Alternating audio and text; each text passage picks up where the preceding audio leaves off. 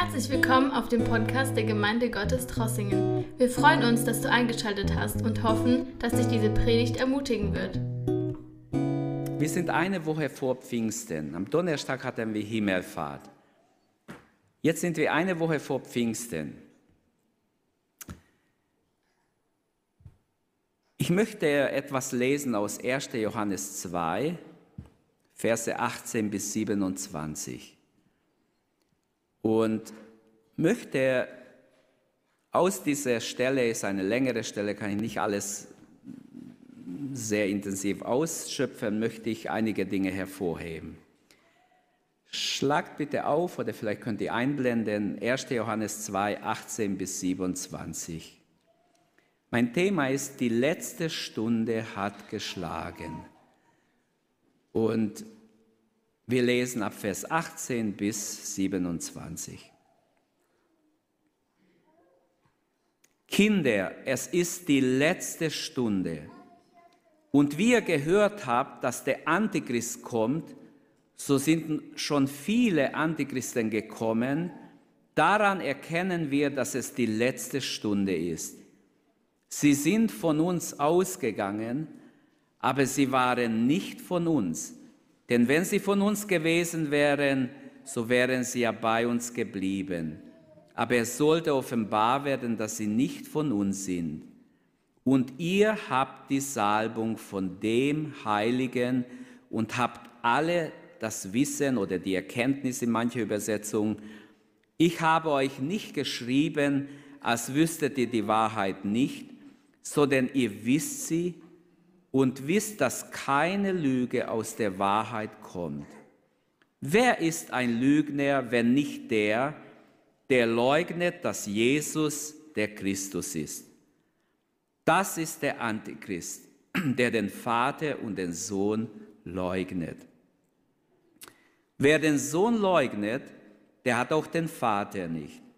Wer den Sohn bekennt, der hat auch den Vater. Was ihr gehört habt von Anfang an, das bleibe in euch. Wenn in euch bleibt, was ihr von Anfang gehört habt, so werdet ihr auch im Sohn und im Vater bleiben. Und das ist die Verheißung, die er uns verheißen hat, das ewige Leben. Dies habe ich euch geschrieben von denen, die euch verführen. Und ihr, die Salbung, die ihr von ihm empfangen habt, bleibt in euch.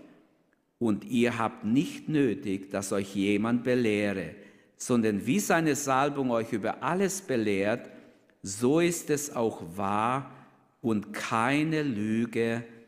Und wie sie euch belehrt haben, so bleibt in ihm. Bis hierher Gottes Wort. Möge Gott sein Wort segnen.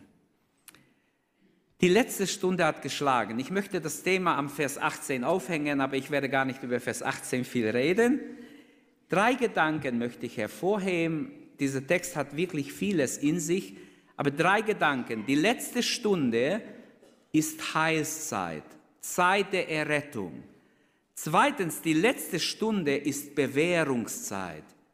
Und die letzte Stunde ist Zubereitungszeit. Diese drei Gedanken aus dem Text heraus. Zuerst einmal, die letzte Stunde hat geschlagen. Und Vers 18 sagt, Kinder, es ist die letzte Stunde. Die letzte Stunde ist aber Heißzeit. Es ist noch Gnadenzeit. Es ist Gnade, dass noch Gnadenzeit ist. Amen. Es ist Gnadenzeit. Gott hätte längst beenden können und sagen, okay, wer nicht glauben will, so jetzt, jetzt ist Schluss.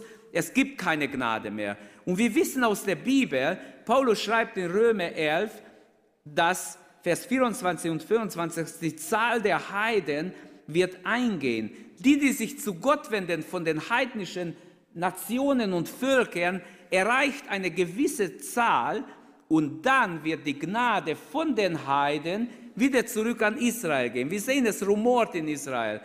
Aber es ist noch nicht so weit, aber es kann schnell kommen, dass die Gnadenzeit zu Ende geht. Und die Bibel lehrt, dass die Gnadenzeit etwas Wunderbares ist. Die Propheten des Alten Testaments haben geweissagt über diese Zeit. Sie haben gedacht, Mensch, was ist das für eine herrliche Zeit?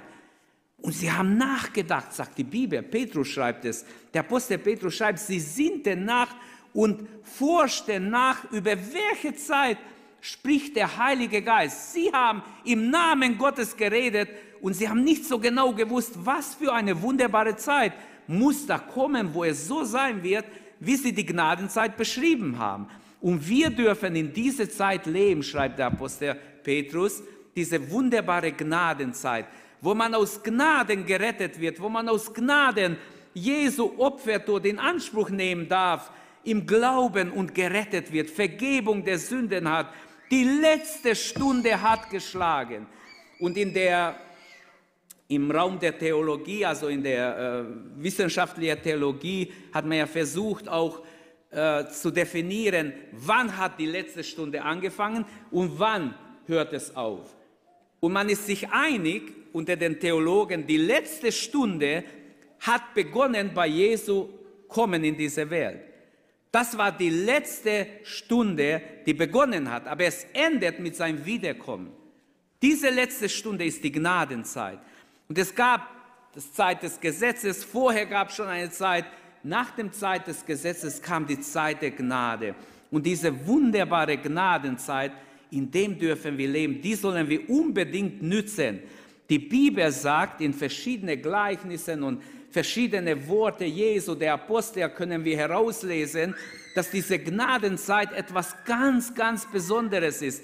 Ein besonderer Gnadenakt Gottes, Angebot Gottes an uns Menschen. Und wir sollten es unbedingt nützen. Hast du schon die Gnade in dein Leben angewandt? Hast du die Gnade Gottes erlebt? Kannst du sagen, ja, aus Gnaden bin ich, was ich bin? Paulus konnte sagen, aus Gnaden bin ich, was ich bin. Amen. Können wir mal zusammen sagen, aus Gnaden bin ich, was ich bin? Sag's mal. Aus Gnaden bin ich, was ich bin. Das ist einfach die Wahrheit. Ohne Gnade wäre ich nicht hier. Ohne Gnade wären, wären wir vielleicht alle nicht hier. Es ist Gnade, dass wir hier sein dürfen, als erlöste Gotteskinder, zu wissen, meine Sünden sind vergeben, zu wissen, ich darf ein Kind Gottes sein. Und wisst ihr, es ist auch wichtig, dass wir darin bleiben, dass wir gerettet bleiben. Heutzutage ist so eine Entwicklung, die Bibel wird nicht mehr geglaubt. Ach, die Bibel ist auch nur Menschenwort. Und man, man will es so hinstellen als Menschenwort. Menschen haben es doch geschrieben. Und wir können nicht sagen, nicht Menschen haben es geschrieben. Aber was nicht gesagt wird, Menschen unter der Autorität Gottes haben es geschrieben, inspiriert vom Heiligen Geist. Die Bibel sagt selbst, Menschen wurden inspiriert, praktisch die Salbung Gottes hat sie erfasst und, und ihnen Gedanken gegeben, die sie niederschrieben. Deshalb ist ja die Bibel, wir können eine rote Linie sehen, von Anfang bis Ende. Es geht um die Erlösung der Menschheit. Der Mensch ist in der Sünde gefallen und Gott will erlösen. Und diese letzte Stunde ist Heilszeit. Die letzte Stunde als zweites ist Bewährungszeit. Bewährungszeit, lasst uns das bedenken, weil nicht der Anfang eines Menschen wird gekrönt. Die Bibel sagt, schaut ihr Ende an und folgt ihnen, wenn es ein gutes Ende war. Das Ende wird gekrönt. Wenn wir treu bleiben bis ans Ende, werden wir das Ziel erreichen. Johannes ermahnt die Gläubigen zum Bleiben. Er sagt, was ihr gehört habt, von Anfang an darin bleibt. Das bleibe in euch. Die letzte Stunde ist also Bewährungszeit. Es ist auch Kampfzeit. Es ist eine Herausforderung da. Wir werden herausgefordert, die Bibel nicht mehr zu glauben. Viele Christen, viele nennen sich Christen, sie glauben nicht an die Inspiration der Bibel. Sie sagen, ja, man muss schauen, mal sehen, wo ist da ein Wort Gottes. Sie blättern rum in der Bibel, ach, das haben, ach, das ist auch nicht, ach. Und dann vielleicht finden wir irgendwo ein Wort. Das ist eine Verführung. Die letzte Stunde ist Bewährungszeit. Wir sollen festhalten an Gottes Wort. Dieses Wort wird uns halten, wenn wir uns an ihm festhalten, an das Wort festhalten ähm, die letzte Stunde ist auch Angriffszeit vom Bösen, diese Bewährungszeit. Da werden wir angegriffen vom Bösen. Jesus hat seinen Jüngern gesagt, handelt, bis ich wiederkomme. Er sagt, dass wir äh, nicht passiv bleiben sollen, sondern dass wir aktiv sein sollen. Er rief zum Handeln auf. Es ist verantwortlich, dass wir handeln. Wir sind verantwortlich, dass wir nicht passiv bleiben und sagen, ja gut, mal sehen, was kommt. Nein, es ist ein tätiges Warten. Wir sollen auf sein Kommen warten, aber es ist kein passives Warten, sondern ein tätiges Warten auf sein Kommen. Jesus und die Apostel betonten grundsätzlich, dass niemand den Zeitpunkt des Endes weiß. Und Jesus hat gesagt, nur der Vater im Himmel. Auch wir wissen es nicht. Und doch, der christliche Glaube ist immer Naherwartung. Wir sind immer in einem Zustand des Wartens. Wir warten auf ihn, weil wir wissen, dass er kommt. Wir wissen, dass er kommt. Es ist kein hektisches Warten. Viele Menschen, die jetzt gleichgültig leben, glaube ich, ich glaube, so verstehe ich die Bibel, dass viele Menschen, die jetzt nicht Jesus erwarten, die jetzt mit anderen Dingen beschäftigt sind, die nicht wirklich Gott vertrauen und in Erwartung leben, werden ganz hektisch, wenn, wenn es zu spät sein wird. Wenn hin und her rennen, sagt die Bibel, von einer Seite zum anderen und überall nach Gott suchen. Aber es wird zu spät sein. Unser Warten muss natürlich sein. Ein natürliches Warten. Natürlich warten wir auf den Herrn. Natürlich sollte es sein, dass wir warten. Nicht ein hektisches, ein nüchternes. Lebe nüchtern. Lebe das Wort, lebe offen vor Gott, ehrlich, dann brauchst du nichts fürchten. Dann kann Jesus um Mitternacht kommen, nächste Morgen früh, abends, spät, egal wann, wir sind bereit. Amen. Ganz wichtig, dass wir nicht in eine Hektik hineinkommen und in einen Zwang oder sonst was. Jesus sagt in Matthäus 24, 44, darum seid auch ihr bereit. Denn des Menschensohn kommt so eine Stunde, da ihr es nicht meint. Es ist ganz wichtig, dass wir diese Naherwartung leben. Es wäre schön, wenn wir alle gekennzeichnet sind von dieser Naherwartung Jesu, wenn es eine freudige, gespannte Bereitschaft auf das Kommen Jesus ist, nicht so hektik und ängstlich und was weiß ich. Die letzte Stunde ist für die Gemeinde Zubereitungsstunde. Petrus weiß um den Vorwurf der Gottlosen, die sagen, ja, wo bleibt euer Herr? Ihr sagt schon immer, dass er kommt. Und das hören wir tatsächlich, manche machen richtig äh, sich lustig darüber. Ja, er kommt doch nicht, wo ist er denn? Und Petrus schreibt in 2, 1. Petrus, nee, 2. Petrus 3, Vers, ab Vers 9, dass unser Gott Geduld hat, Liebe hat zu den Menschen. Er will nicht, dass irgendeine verloren geht. Vielleicht sitzt du da und bist verloren, hast keine Vergebung der Sünden. Aber Jesus oder Petrus sagt, Jesus will nicht, dass du verloren gehst. So steht es hier im Vers 9. Die, er hat Geduld. Er will, dass alle gerettet werden, zur Erkenntnis der Wahrheit kommen oder umkehren, Buße tun und Vergebung der Sünden empfangen. Die letzte Stunde, sagt Johannes, ist auch die Stunde des Antichristen. Er schreibt hier vom Antichrist und er sagt, es gibt viele Antichristen. Also dieser antichristliche Geist war schon zur Zeit der Apostel da und dieser antichristliche Geist ist heute noch da. Alles, was gegen Gott ist, auch, ich würde sagen, auch die ganze europäische Gesetze, die Gott ausklammern, sind antichristliche Gesetze. Der ganze Gender Mainstream ist anti-göttliche Gesetz. Gott hat eine Ordnung gesetzt, bevor es eine Ordnung gab. Und diese Ordnung wird buchstäblich aufge, aufgelöst und ersetzt mit teuflische oder mit dämonische und mit schreckliche Dinge. Wenn ein Kind, das als erste Mama oder Papa sagt, jetzt Gebärende sagen soll, dann frage ich mich, wer ist normal? Wer ist normal? Der sagt Mama, Papa oder der sagt Gebärende? Also wenn ich diese Dinge sage, wir leben mittendrin und manche denken, alles, was der Staat macht, ist gut. Nein, diese Dinge, diese Gesetze sind ein Schlag in Gottes Gesicht. Und Gott sagt auch, wer ihn verlässt, der wird auch verlassen.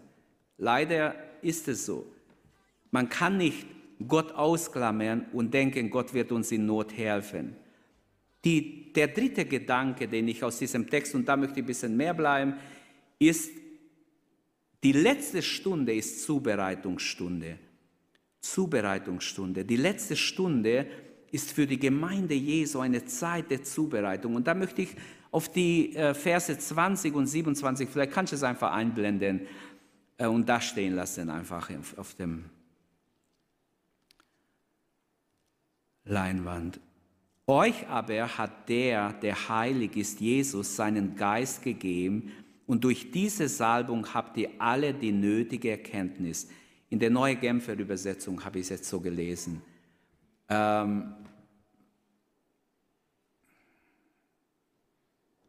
ja. Euch aber hat der, der heilig ist, Jesus Christus, seinen Geist gegeben. Und im Vers 27, der Heilige Geist, mit dem Christus euch gesalbt hat, ist in euch und bleibt in euch.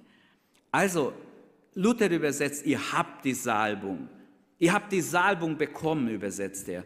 Der Heilige Geist ist praktisch auf unser Leben, soweit wir uns bekehrt haben, bewusst Jesus hingegeben haben, eine bewusste Entscheidung getroffen haben für Jesus, dann, dann ist das wahr, was hier steht. Die Salbung, ihr habt die Salbung bekommen. Oder wie es in dieser modernen Übersetzung steht, sein Geist hat er euch gegeben durch die Salbung und damit auch die nötigen Erkenntnisse. Damit verbunden sind andere Segnungen auch. Wenn wir die Salbung haben, haben wir bestimmte Segnungen für unser Leben. Gott hat uns auch ein bestimmtes Wissen oder Erkenntnis gegeben. Ähm, es ist zuerst mal eine innere Gewissheit. Das Wichtigste ist für ein Gotteskind zu wissen, ich bin gerettet, Heilsgewissheit zu haben. Amen ist ganz wichtig. Manchmal zweifelt man nach der Bekehrung, kommen Menschen und sagen, bin ich jetzt gerettet oder bin ich nicht? Sie haben einfach einen Zweifel. Klar, der Satan wird kommen in deine Gedanken und alles Mögliche dir zuflüstern und sagen, ah, du bist doch nicht, du bist doch, du hast wieder Fehler, hast versagt und so weiter. Aber nicht daran liegt, ob, ob wir Gottes Kind sind oder nicht. Diese innere Gewissheit, wie Römer 8 sagt, Paulus schreibt dort, dass der Heilige Geist gibt Zeugnis unserem Geist, dass wir Gottes Kinder sind. Und wenn wir kurz über die Salbung uns Gedanken machen, es ist so wichtig, dass wir die Salbung Gottes in unser Leben haben, nicht nur ein äh, bisschen durch die Bekehrung nur haben, sondern dass wir darin leben. Äh, was meint das Neue Testament mit Salbung? Wenn wir im Neuen Testament lesen, wir haben den Ausdruck Salbung kommt ja nur sechsmal vor. Zuerst wird Jesus gesalbt, der Gesalbte Gottes genannt. In Lukas 2 und in Lukas 4 sagt er, dass er gesalbt worden ist vom Heiligen Geist und deshalb äh, predigt er das Evangelium und so weiter. In Hebräer 1, Vers 9 steht, dass Jesus mehr gesalbt war wie alle Männer Gottes vor ihm. Also er war mehr gesalbt von Gott mit Freudenöl wie alle Diener Gottes vorher, alle Propheten. Und es gab ja mächtige Propheten im Alten Testament, die waren so gesalbt mit dem Heiligen Geist, sie konnten das Wasser trennen. Mose konnte auf dem Wasser schlagen und das Wasser hat sich getrennt. Und ein mächtiger Wind kommt und trocknet, da war ja Schlamm erstmal aber der mächtige Wind trocknet alles, dass sie trockenen Fußes, die sind nicht bis hierher im Schlamm durchgelaufen, sondern die wären ja hängen geblieben, sondern die Bibel sagt, auf trockenen Boden sind sie gegangen. Und das versuchten die Ägypter auch und ertranken. Die Feuersäule Gottes stand zwischen Israel und zwischen die Kinder Israel. Die Salbung Gottes war da, schützte Israel. Diese Feuersäule stoppte die Armee des Pharao. Sie standen da, die Pferde springen hoch. Wenn ich einmal im Film wird es so dargestellt, aber ich kann mir vorstellen, dass die Pferde nicht weiter konnten, weil die Feuersäule heiß war. Sie konnten nicht weiter. Sie wurden einfach gestoppt durch die Feuersäule. Hinter der Feuersäule war das Volk, hinter ihnen das Meer. Und sie gingen langsam durchs Meer. Jung und alt, mit allem, was sie hatten, gingen sie durchs Meer. Und als sie durch waren, rannten die andere, die, die, die Feuersäule kam weiter und sie rannten auch durchs Trockene ins Meer. Aber wo sie mittendrin waren, die Streitwagen, die ganze Armee Pharaos ist plötzlich ertrunken. Das Wasser kam zusammen und heute sagen, ich glaube sowas nicht. Warum sollte es Gott schwer sein, Wunder zu tun, der alles gemacht hat? Auf sein Wort hin, er sprach, es werde und es ward. Und wir werden sehen, auch noch in der Zukunft, Gott wird Wunder über Wunder tun. Es wird nötig sein, er wird es tun. Und wir werden es vielleicht noch mit eigenen Augen sehen. Wartet ab. Aber die Salbung macht den Unterschied. Die Salbung macht den Unterschied.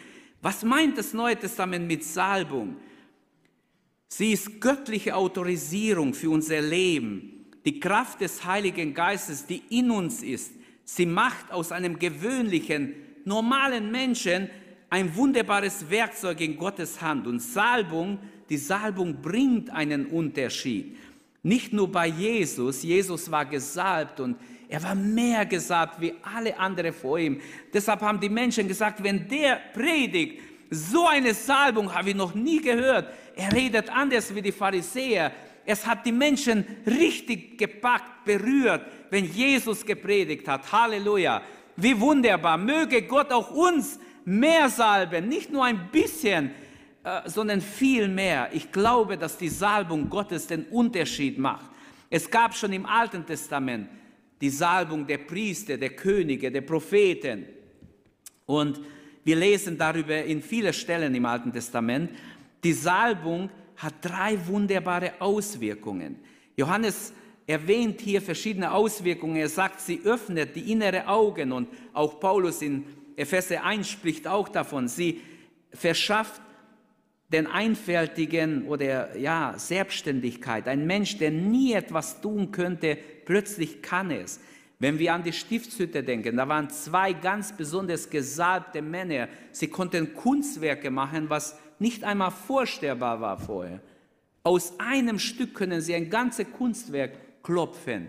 Man hat es ja versucht heutzutage mit allen modernen Werkzeugen, die man hat, und man hat monatelang probiert, mit bester, äh, begabteste Leute es hinzukriegen.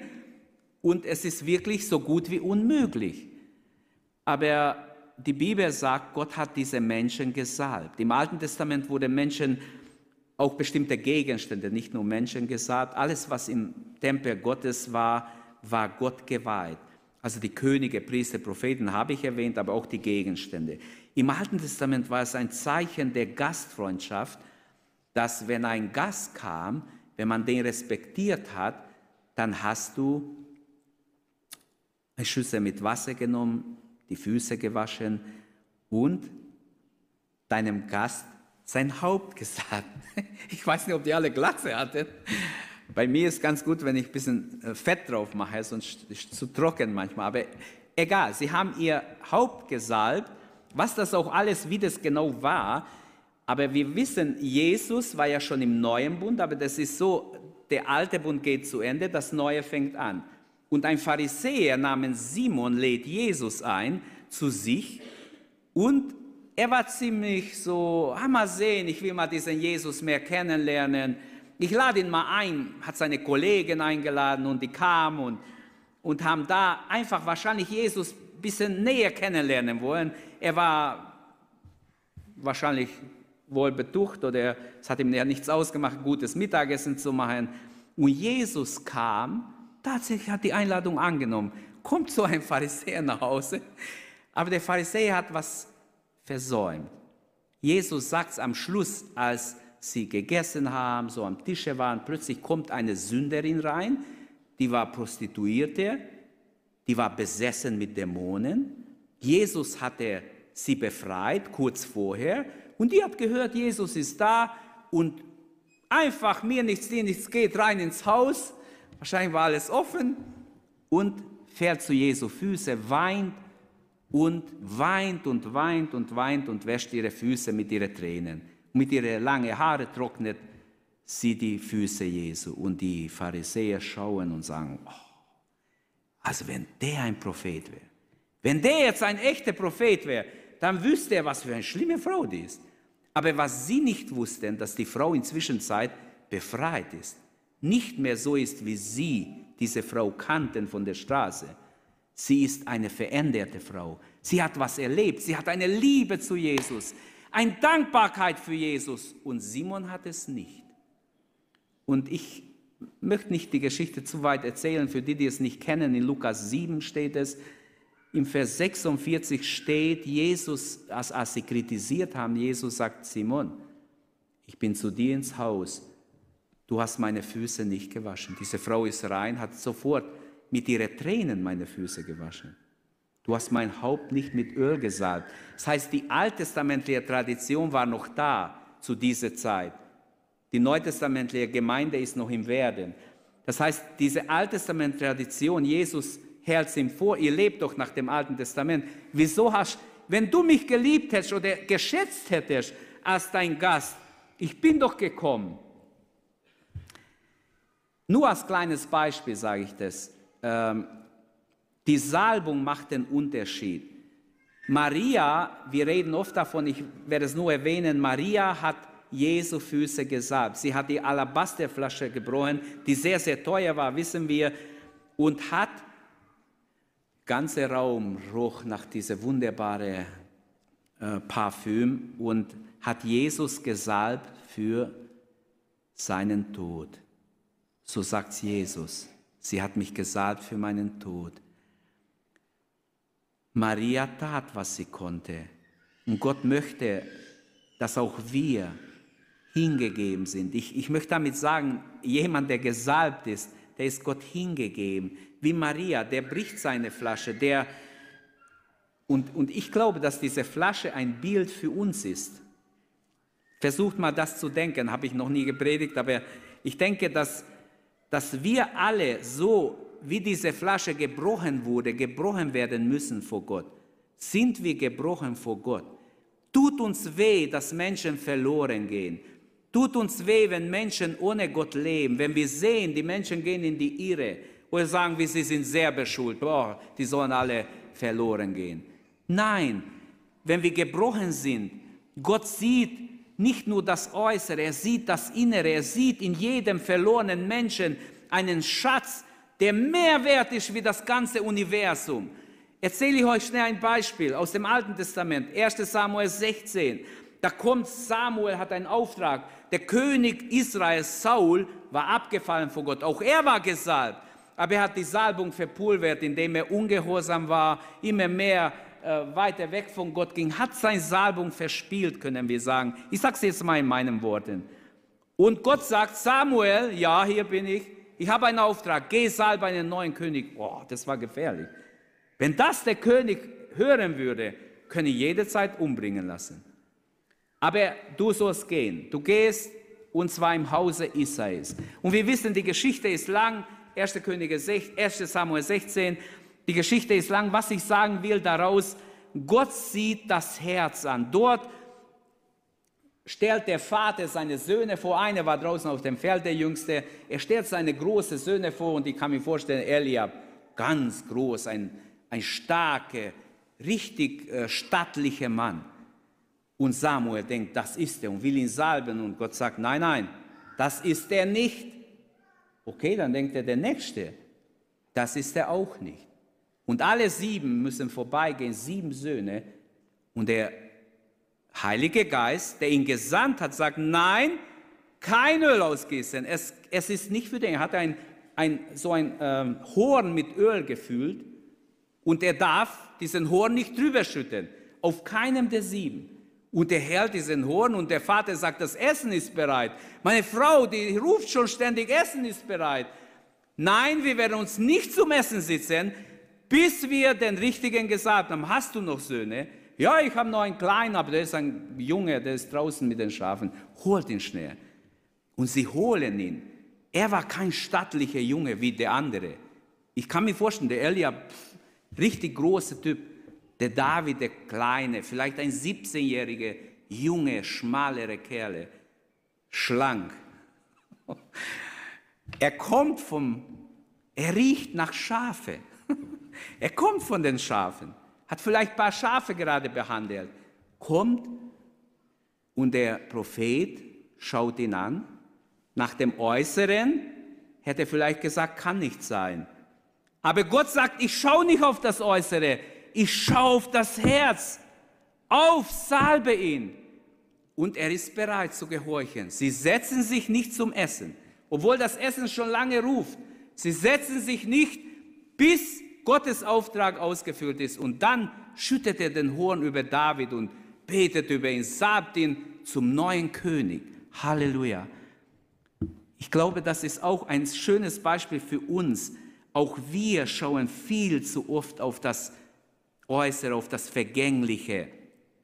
Gott allein setzt die Kriterien für die Berufungen der Menschen. Auch die Wahlen, die wir oft machen. Ich glaube auch da, Gott hat keine Probleme, trotzdem seine Ziele zu erreichen. Aber trotzdem müssen wir auch das Wort Gottes beachten, wenn wir wählen, wenn wir Leute auch ähm, in bestimmte Ämter wählen. Gott ist unterwegs, auch wenn er abgelehnt wird. Saul hat wirklich missgebaut. Es war eine Schande für Israel, was passiert ist, alles, was alles passiert ist. Er war ungehorsam. Und doch, Gott sagt nicht, naja, ist alles leider schiefgelaufen, wir können alles hinschmeißen. Nein, nein, Gott tut Neues. Gott ist bereit, sein Prophet zu rufen und neue Aufträge zu geben. Und ich glaube, Geschwister, dass Gott auch uns helfen möchte, auch zu dir und zu mir. Gott sucht Menschen heute Morgen und in diesen Tagen, wen er salben kann für diese Endzeit. Es ist die letzte Stunde. Es ist die letzte Stunde, in der wir leben, bevor Jesus kommt. So große Pläne ohne Gott würde ich gar nicht machen. Mit Gott müssen wir unsere Pläne machen. Absolut im Willen Gottes sein. Statt vorwärts zu gehen, trauert Samuel zuerst über Saul. Er ist traurig. Aber Gott sagt, nein, Samuel, ich habe einen Auftrag für dich. Und dann ist er bereit zu, zu gehorchen. Samuel muss lernen, wenn Gott mit etwas abschließt, sollte auch für ihn abgeschlossen sein. Und oft ist es so, wir können mit alten Dingen nicht abschließen. Ein neues Zeit, eine neue Zeit stand für Israel bevor mit David. Und zuerst hatte er große Schwierigkeiten, Saul überhaupt loszulassen, weil er hat ja den Saul auch eingesetzt. Und wenn Gott mich benutzen kann, dich benutzen kann, wenn Gott uns salbt, dann kann er uns auch für Dinge benutzen, wo wir sonst gar nicht brauchbar wären. Zum Beispiel Abraham war ein Niemand. Gott nahm ihn und macht ihn zum Vater aller Gläubigen.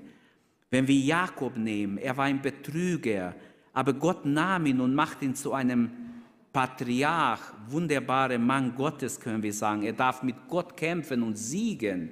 Gideon war nur ein Bauer, der jüngste von seinen Geschwistern, also nicht bedeutend, aber Gott macht ihn zu, zu einem Leiter in Israel, ein wunderbarer Befreier. Und so könnten wir weitergehen. Esther war nur ein, ein Waisenkind. Ein Waisenkind, was soll schon ein Waisenkind in so einer schweren Zeit, Kriege und Umstürze und alles Mögliche passiert? Was kann da ein Waisenkind, wird hin und her geschoben, vielleicht bei den Verwandten. Aber Gott macht sie zu einer Königin für die richtige Stunde, um ihr Volk zu retten. Und so könnten wir die Bibel durchnehmen. Nehemia ist nur ein Mundscheck, aber er ist gebrochen vor Gott. Er betet, er fleht, er fastet für sein Volk, das in einem desolaten Zustand ist. Und Gott sieht sein Herz und Gott bereitet den König, den großen Weltherrscher vor, um ihn nicht nur ziehen zu lassen, sondern um ihm alles mitzugeben, was er braucht. Gold, Silber, was er braucht, Geld, sogar Schutz unterwegs, was er braucht, um die Stadt Jerusalem wieder aufzubauen. Also wir könnten die Liste fortsetzen. Ein Shedrach, Meshach, Abednego. Sie hätten keine Chance. Sie wären dort im Feuer verbrannt. Diese hebräische Ausländer, was wollen die hier in unser Land? Das fragen die Babylonier. Diese Ausländer, die beugen sich nicht vor unsere Statue. Das geht nicht. Ins Feuer mit ihnen. Und sie schmeißen sie einfach ins Feuer. Selbst die Soldaten sind verbrannt, weil das Feuer siebenmal heiß auf, auf, dem, auf das Gebot des Königs eingeheizt wird. Und die Weltmacht damals muss erfahren, es gibt einen Gott, einen Gott im Himmel, der kann sogar die Kraft des Feuers auslöschen. Paulus war ein Verfolger der Gemeinde und Gott macht ihn zu einem Apostel. Und so könnten wir, macht die Liste selber weiter, es gibt noch genug Beispiele in der Bibel. Es ist Zeit, vorwärts zu gehen, Geschwister, Brüder und Schwestern. Es ist Zeit, mit Gott vorwärts zu gehen, etwas für Gott zu tun, für Gott zu leben, wirklich zu vertrauen. Am Pfingstmontag, am Pfingstsonntagmorgen wollte ich sagen, da kam der Heilige Geist über die Jünger, die so zusammen waren, die nicht wussten, wie es weitergeht. Der Herr hat gesagt, geht nach Jerusalem, wartet, bis ihr angetan werdet mit der Kraft des Heiligen Geistes. Und am Pfingstsonntag kam der Heilige Geist und sie wurden dann so ausgerüstet, sie gingen in alle Richtungen. Wir können lesen, wie sie überall hingingen und das Evangelium predigten. Halleluja. Der Geist Gottes ist heute noch am Wirken. Gott sucht Menschen, die er salben kann. Der Geist Gottes kommt auf alles Fleisch. So wird es verheißen schon im Alten Testament. So wird es auch hier in Apostelgeschichte 2 gesagt. Petrus sagt, dieses Wort ist in Erfüllung gegangen. Und die Salbung hilft uns, in dieser letzten Stunde richtig das Richtige zu tun, richtig die richtige Haltung zu nehmen, auch Krisen, Nöte zu überwältigen. Wir alle gehen durch Krisen, jeder von uns muss durch Krisen, wird durch Krisen gehen und dass wir nicht unsere eigenen Wege gehen, sondern den Weg Gottes. Es ist wichtig, die Salbung, die wir empfangen haben, nicht nur irgendwo zu parken, sondern darin zu leben, darin zu wachsen.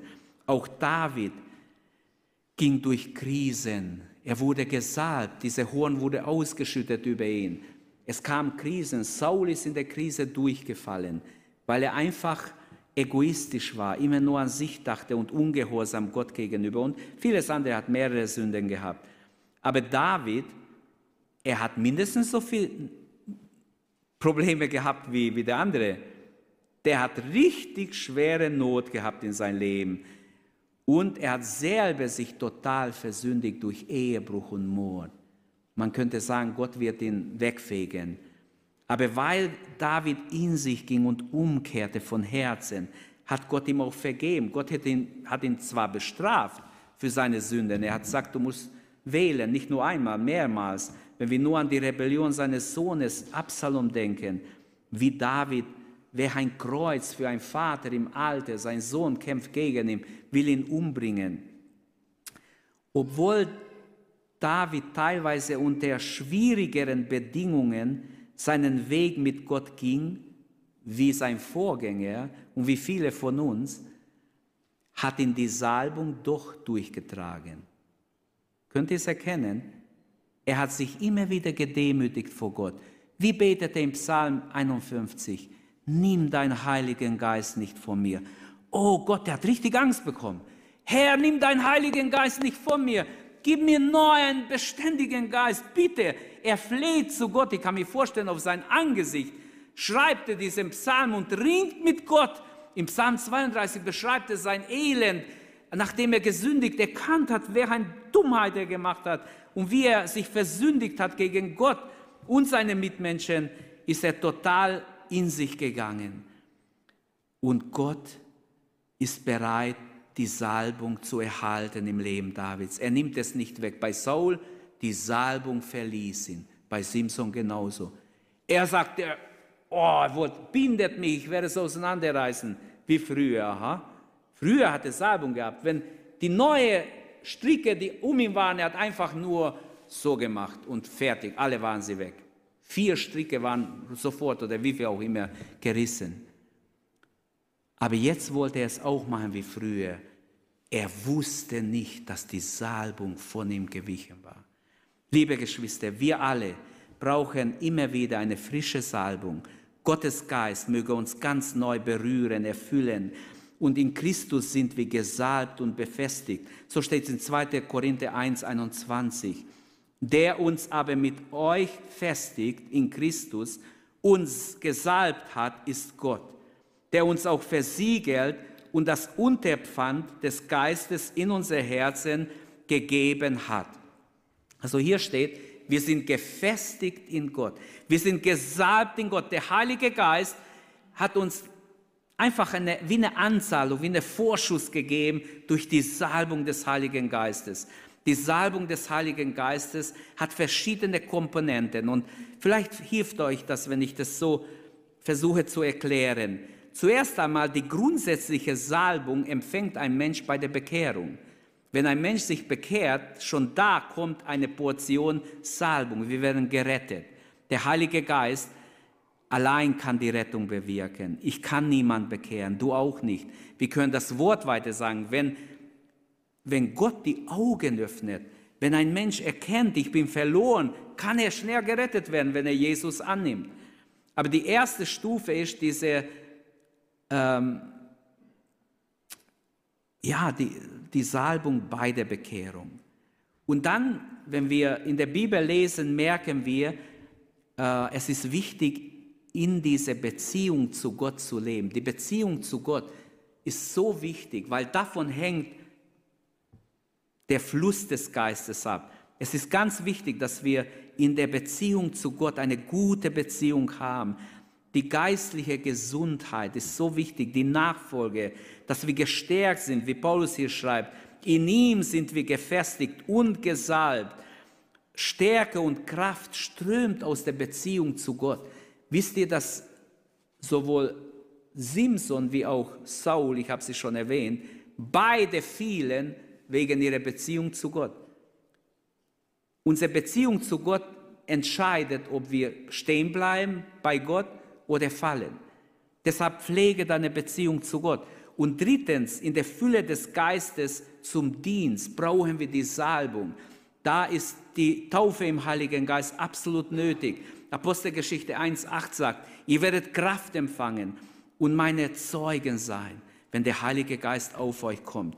Es ist ganz wichtig, dass wir nicht nur sagen, okay, ich bin bekehrt, ich habe mich Jesus angenommen, das reicht. Lebe in der Beziehung mit Gott, habe eine gute Beziehung, höre auf Gottes Stimme, lerne als Jünger, Jüngerin Jesu zu leben. Die Salbung war auch zur Pflege, zur Reinheit, zur Schönheit. Kann ich alles jetzt nicht ausführen. Es würde zu lange dauern. Aber es ist ganz wichtig, der Gedanke der Reinheit. Der Heilige Geist will uns reinigen, heiligen. Die Salbung des Heiligen Geistes ist zur Pflege, zur Reinheit und zur Schönheit gegeben. Die Salbung hilft uns, die Gnade für unser Leben immer wieder anzuwenden. Deshalb achte auf die innere Reinheit deines Herzens. Wisst ihr, wie wichtig das ist? Gott ehrt dich, wenn du darauf achtest. Du wirst sehen, Gott kommt zu dir. Gott will mit dir zu tun haben, wenn du auf die innere Reinheit achtest. Menschen, die die innere Reinheit einfach vernachlässigen oder unwichtig finden, haben Probleme. Achte auf die geistliche Schönheit des inneren Lebens. Auch davon spricht die Bibel, wäre ein Thema für sich. Die Salbung Gottes kommt in der Gegenwart Gottes. Immer da, wo Gott wirkt, wo Gott sein Gegenwart geben kann, da, wo zwei oder drei zusammenkommen, in meinem Namen, da bin ich mitten unter ihnen. Wenn aber Sünde und Übertretung unter uns ist, zieht sich der Geist zurück. Wir haben viele Beispiele in der Bibel darüber, zum Beispiel die Kinder Israel, Mose geht auf den Berg, beten, fasten, 40 Tage. Die Kinder Israel sagen, ah, der kommt nicht mehr. Jetzt sind schon 30 Tage. Was ist der? Ist wahrscheinlich verschollen irgendwo. Bergluft runtergestürzt oder wer weiß, was sie so gedacht haben. Ich lese zwischen die Zeilen. Der kommt nicht. Auf jeden Fall haben sie gesagt, der kommt nicht. Also Aaron, mach uns ein goldene Kalb. Und so dumm sind sie, wie, wie dumme Kinder, die, Entschuldigung, wenn ich das sage, wie, noch dümmer wie die Kinder, als Erwachsene, sie fangen an, um einen goldenen Kalb zu tanzen, sündigen vor Gott und Gott ist erzürnt. Gott, zuerst mal die Gegenwart Gottes geht weg von ihnen. Und da gibt es viele andere Beispiele. Die Salbung zum Dienst ist auch sehr wichtig.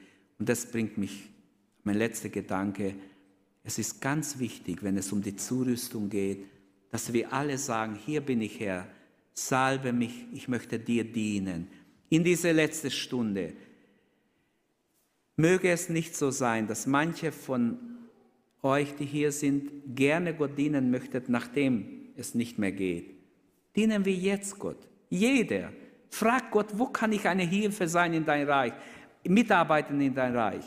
Es gibt Fürbitte, es gibt allerlei Mitarbeiter. Wir suchen immer Mitarbeiter. Ich möchte damit nicht unter Zwang stellen, auf keinen Fall.